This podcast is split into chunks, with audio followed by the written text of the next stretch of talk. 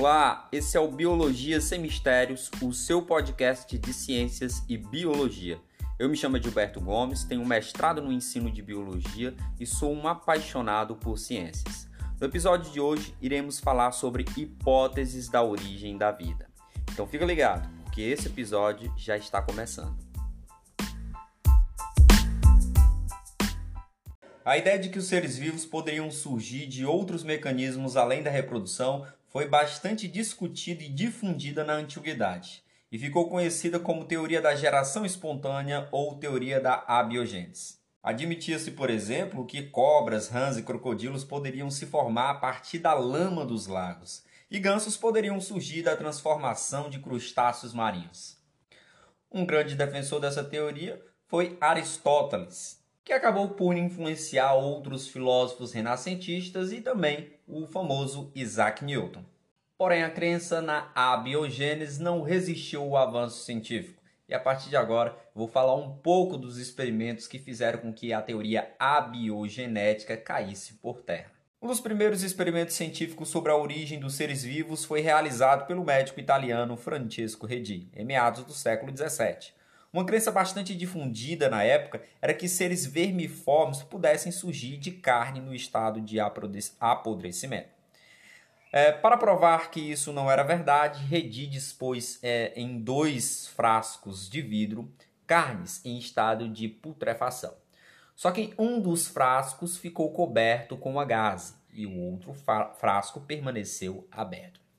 No frasco aberto, as moscas entravam, pousavam na carne, colocavam seus ovos, os ovos eclodiam, viravam larvas, e essas larvas depois se transformavam em moscas. Já no frasco fechado, com gás, as moscas apenas sobrevoavam, logo não, não conseguiam pôr seus ovos em cima da carne, logo não haviam larvas, logo também não apareceria moscas.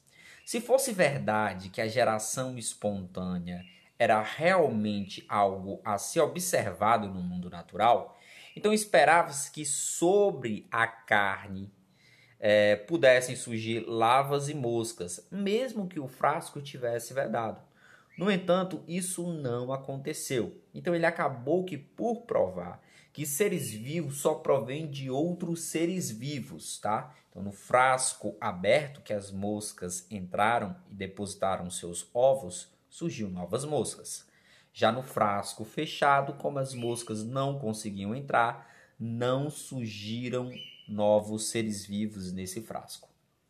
A teoria da geração espontânea logo perdeu credibilidade com os experimentos de Redi, mas voltou a ser usada para explicar a origem dos seres microscópicos descobertos pelo famoso holandês Antoine van Leeuwenhoek. No início dos anos de 1860, estimulado por um prêmio da Academia Francesa de Cientistas, o famoso Louis Pasteur enterra de vez a teoria da abiogênese.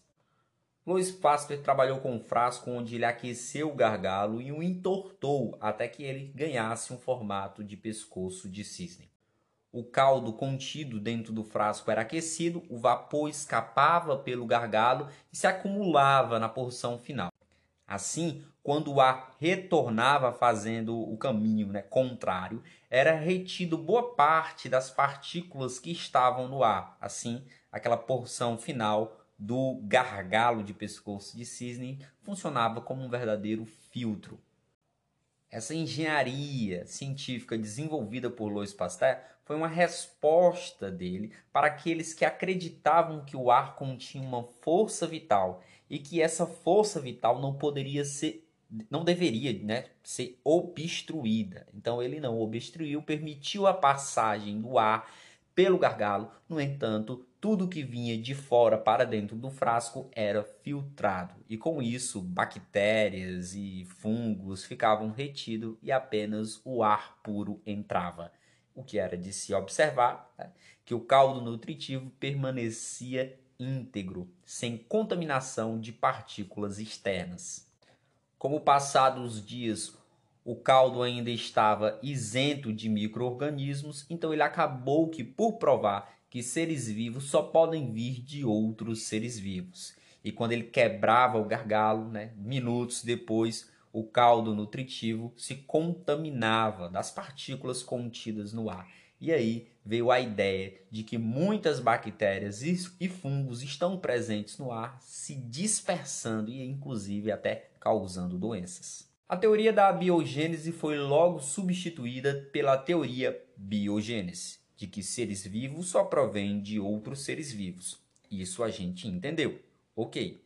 Mas a pergunta que ficou, que Louis Pasteur não conseguiu responder foi: e como surgiu o primeiro ser vivo?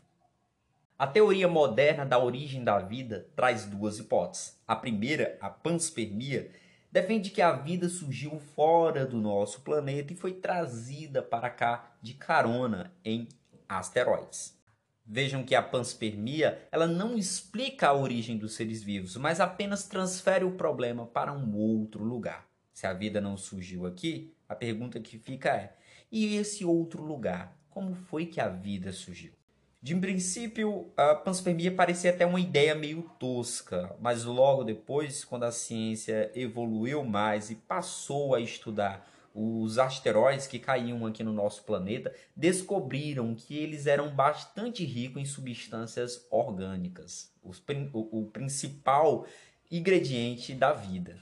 Outra hipótese dentro da teoria moderna sobre a origem dos seres vivos é a evolução gradual dos sistemas químicos de Oparin e Haldane, que influenciados por Thomas Huxley, acabaram que por explicar a origem dos compostos orgânicos no nosso planeta. E a partir do, dos compostos orgânicos a vida pôde se formar. Segundo evidências mais recentes, a atmosfera primitiva era composta por alguns gases, o gás carbônico, o monóxido de carbono, o metano, o gás nitrogênio e vapor d'água. Segundo a teoria da evolução gradual dos sistemas químicos, todos esses gases eram arrastados para a superfície terrestre e acabaram que se combinando e formando os primeiros compostos orgânicos que deram origem à vida. Segundo essa teoria também, a vida só pôde surgir depois que as primeiras moléculas orgânicas se individualizaram do meio externo e acabaram criando a capacidade de se replicar. Essa primeira faísca de vida ou características da vida foi chamado por Oparin de coacervados. Apesar de trazer uma descrição minuciosa de como os primeiros compostos e os primeiros seres vivos surgiram no nosso planeta, a teoria da evolução gradual dos sistemas químicos precisava de uma base experimental, e foi Miller e Fox que trouxeram essa base experimental à teoria. Em 1953, o norte-americano Stanley Lloyd Miller construiu um aparelho que simulava as condições supostamente existentes na Terra primitiva desse simulador, ele acabou que por extrair compostos orgânicos oriundos daqueles compostos inorgânicos presentes na atmosfera primitiva. Já Sidney Fox, pesquisador também norte-americano, aqueceu aminoácidos em uma superfície seca e acabou que por obter as chamadas microsferas de Fox, muito semelhantes aos coacervados de Oparin. Assim, a teoria da evolução gradual dos sistemas químicos só fortaleceu cada vez mais e ela é aceita amplamente pelos cientistas que estudam a origem dos seres vivos aqui no nosso planeta.